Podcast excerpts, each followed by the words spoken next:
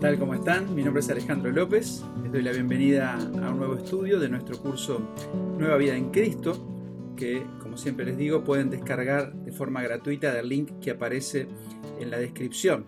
Estamos estudiando la lección 5, esta es la segunda parte. El título de la lección es Cristo, mi abogado. Estamos viendo ya en pantalla la pregunta 6, que dice ¿cómo está nuestro caso legal? ¿Fuerte o débil. Y ahí se cita un versículo, Eclesiastés 7:20, que dice, ciertamente no hay hombre justo en la tierra que haga el bien y nunca peque. Entonces acá tendríamos que poner que nuestro caso legal está débil, muy débil, no tenemos chance. Puesto que somos culpables, ¿qué posibilidad hay de escapar del castigo? ¿Cómo puede Jesús defender clientes culpables como nosotros? Según 1 Juan 2.2 él es, dice acá, lo leímos ayer, la propiciación. Y esta palabra propiciación en algunas Biblias se traduce como sacrificio por el perdón de nuestros pecados. La sangre aplaca la ira de Dios, pagando el precio de nuestra salvación. Dios está satisfecho con el sacrificio de Cristo y no exige nada más, como obras, penitencia, etc. En la antigüedad recordamos se sacrificaba un animal inocente en lugar del pecador y esa sangre derramada era la que tenía la facultad de cubrir el pecado. La sangre de Cristo quita el pecado y su sacrificio satisfizo la ira de Dios. La ira de Dios es la reacción de Dios frente al pecado y a la injusticia. Es parte de su carácter y de la santidad de Dios que no tolera el pecado. Dios no está deseando castigar, sino que justamente Él es el que provee el medio para que el pecador pueda acercarse a Él. Y el costo de ese sacrificio fue pagado por Dios mismo en la persona de su Hijo Jesucristo. Entonces tenemos que entender que nuestro Dios es un Dios de amor, pero su santidad impide recibir pecadores en esa condición de pecado. Por lo tanto, Él provee ese medio de acercarnos a Él a través de Jesucristo algunas verdades sobre nuestro abogado. Es justo, no gana con trucos ni maniobras legales que distorsionan la verdad, no puede ser sobornado ni usa mentiras. Cristo está defendiendo clientes culpables. Sin él, sus clientes no tendrían defensa ni esperanza de triunfar. Cristo va solo ante Dios para defendernos. No nos llama a testificar porque sería en vano Estamos sin excusa. Su adversario es el diablo, cuya táctica es acusarnos. Jesús refuta las acusaciones del diablo defendiéndonos con su sangre. No proclama nuestra inocencia, sino que admite nuestra culpa. Argumenta que el castigo ya fue pagado con su muerte. La deuda ya está cancelada. ¿eh? No es el abogado que trata de demostrar que su defendido es inocente. No, nosotros no somos inocentes. El argumento es que la deuda de nuestro pecado ya fue pagada con la propia sangre de Jesucristo. Primera Timoteo 2.5, vamos a leer. Dice, porque hay un solo Dios y un solo mediador entre Dios y los hombres, Jesucristo hombre. Entonces, Primera Timoteo dice que hay un solo mediador, vamos a escribir acá, mediador, entre Dios y los hombres, Jesucristo. Y lo llama Jesucristo hombre, justamente porque Jesús es Dios encarnado quien vino a dar su vida en rescate por todos. ¿Qué es un mediador?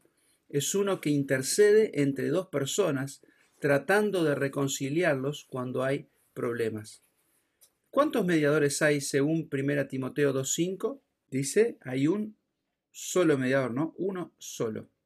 Muchas personas no creen que Jesús es el único mediador entre Dios y los hombres, más bien buscan otros para interceder por ellos. ¿Cuáles son algunos intermediarios que la gente busca para interceder por ellos ante Dios? Bueno, sabemos de muchas religiones que se busca sacerdotes, puede ser también personas que confíen en pastores, en santos, ¿eh? Muchas personas oran a santos para que esos santos interceden ante Dios, a la Virgen María también. Y bueno, podemos eh, pensar en cada religión prácticamente tiene alguna persona o algún ser al cual ellos le rezan o oran, pensando que de esa manera se acercan al Dios verdadero. Ahora, dice, la verdad es que no estamos en condiciones de defendernos ante un Dios santo, tampoco la iglesia, ni la Virgen, ni un santo, ni un religioso puede salvarnos, solo Jesucristo. ¿Ha contratado a Jesucristo como su abogado o está confiando en sí mismo o en algún otro? Esta es una pregunta muy importante. Si vos estás confiando en algo más o en alguien más además de Jesucristo, entonces Él no es tu abogado. Tenemos que tener fe en Jesús. La Biblia dice, cree en el Señor Jesucristo y serás salvo. Jesús dijo, yo soy el camino, la verdad y la vida. Nadie viene al Padre sino por mí. No hay otro camino para acercarnos a Dios además de Jesucristo. Cualquier otro camino que nosotros podemos elegir o confiar es un camino que puede parecer derecho a nuestros ojos, pero como dicen Proverbios, es un camino de muerte al final. Entonces, si no has confiado en Jesucristo, podés orar a Él para pedirle que Él sea tu abogado, que Él perdone tus pecados a través de su sacrificio y te reconcilie con Dios. En la lección eh, pasada, en la primera parte de esta lección, leímos una oración que te invito a, buscarla de nuevo, eh, es en lenguaje figurado, con esa metáfora del abogado, pero que expresa el deseo de nuestro corazón de aceptar a Cristo como nuestro único Salvador, como nuestro único mediador ante Dios. Vamos a terminar nuestro estudio de hoy leyendo una sección que se titula Mi abogado. Dice así, después de vivir una vida buena, entre comillas, mi tiempo en la tierra llegó a su final. La primera cosa que recuerdo fue estar sentado en la sala de espera de un tribunal. Las puertas se abrieron y me mandaron a entrar y sentarme en el banco del acusado. Miraba a mi alrededor y vi al fiscal que era la persona más desagradable que jamás había visto. Me dio una mirada malvada y gruñó. Al sentarme, miré a mi izquierda y allí estaba mi abogado, un caballero amable y bondadoso, quien me pareció familiar. De repente la puerta de enfrente de la sala de la justicia se abrió, y allí apareció el juez, con su túnica negra. Me impresionó tanto que no podía quitar mis ojos de él. Cuando había tomado su asiento, dijo Comencemos. El fiscal se levantó y dijo Mi nombre es Satanás, y estoy aquí para demostrar por qué el acusado merece el infierno. Procedió a contar todas las mentiras que yo había dicho, las cosas que había robado, y cómo había engañado y defraudado a otros contaba todas las perversiones de mi vida pasada. Cada minuto que pasaba me sentía peor, tan avergonzado que no podía alzar la vista ni para mirar a mi propio abogado. El diablo mencionaba pecado tras pecado que yo había olvidado por completo. Me sentía molesto por todo, y más al ver que mi abogado no decía nada para defenderme. Yo sabía que había hecho esas cosas, pero también había muchas cosas buenas. ¿No podría lo bueno cancelar algo de lo malo? El acusador terminó diciendo con furia, Este hombre debe ser lanzado al infierno, es culpable de todas estas acusaciones, y no hay hombre que pueda probar lo contrario. Cuando ya era su tiempo, mi abogado pidió permiso para acercarse al tribunal. El juez aceptó su petición, aún contra las protestas de Satanás. Mientras caminaba hacia el tribunal, lo vi por primera vez en todo su esplendor y majestad. Ya recordaba por qué me había parecido familiar. Era Jesús que me representaba, mi Señor y Salvador. Se paró frente al banco y dijo con voz suave al juez, Hola papá. Después dijo, Satanás está en lo correcto cuando dice que este hombre ha pecado. Esto no lo vamos a negar. Aceptamos los cargos contra mi cliente.